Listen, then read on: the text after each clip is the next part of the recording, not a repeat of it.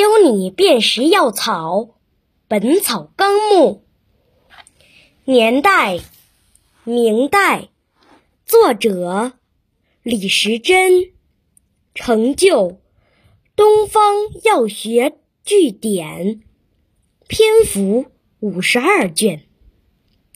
二零零九年的央视春晚，一曲《本草纲目》将流行音乐与传统民乐完美结合，给大家带来了耳目一新的体验。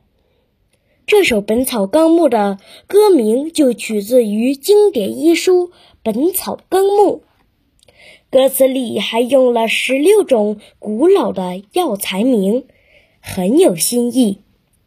那《本草纲目》又是怎样的一本书呢？《本草纲目》是一本中医典籍，全书约一百九十万字，一共收录了。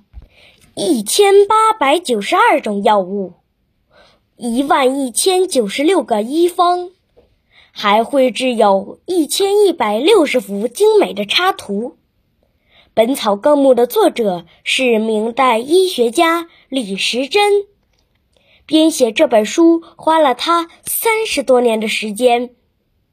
李时珍也因此被后世尊称为药圣。李时珍出生于一个医学世家，在他二十四岁的时候，就开始随着父亲一起四处行医，逐渐成为了当时非常有名的医生。后来，李时珍还幸运地进宫，成为了太医，在宫里的太医院中学到了很多草药知识。阅览了各种皇室珍藏的丰富典籍，在行医的过程中，李时珍发现古代很多的药书都有一定的问题，因此他决定修复古代的医学典籍。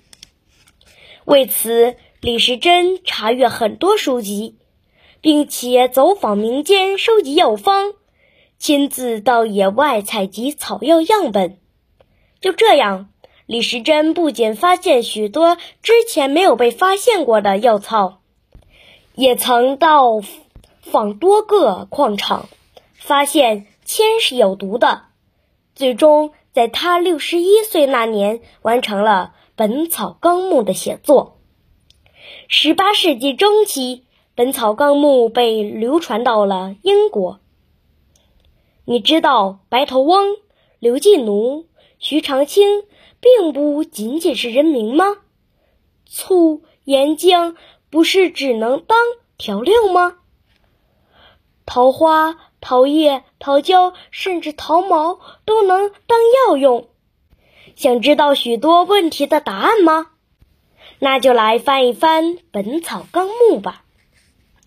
传统文化知识：中医四大经典著作。中医四大经典著作指《黄帝内经》《南经》《伤寒杂病论》《神农本草经》。